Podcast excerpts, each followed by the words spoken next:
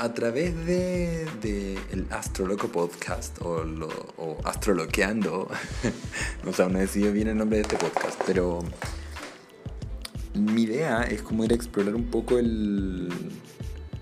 Eso medio ocultito, eso que como que la gente no quiere decir.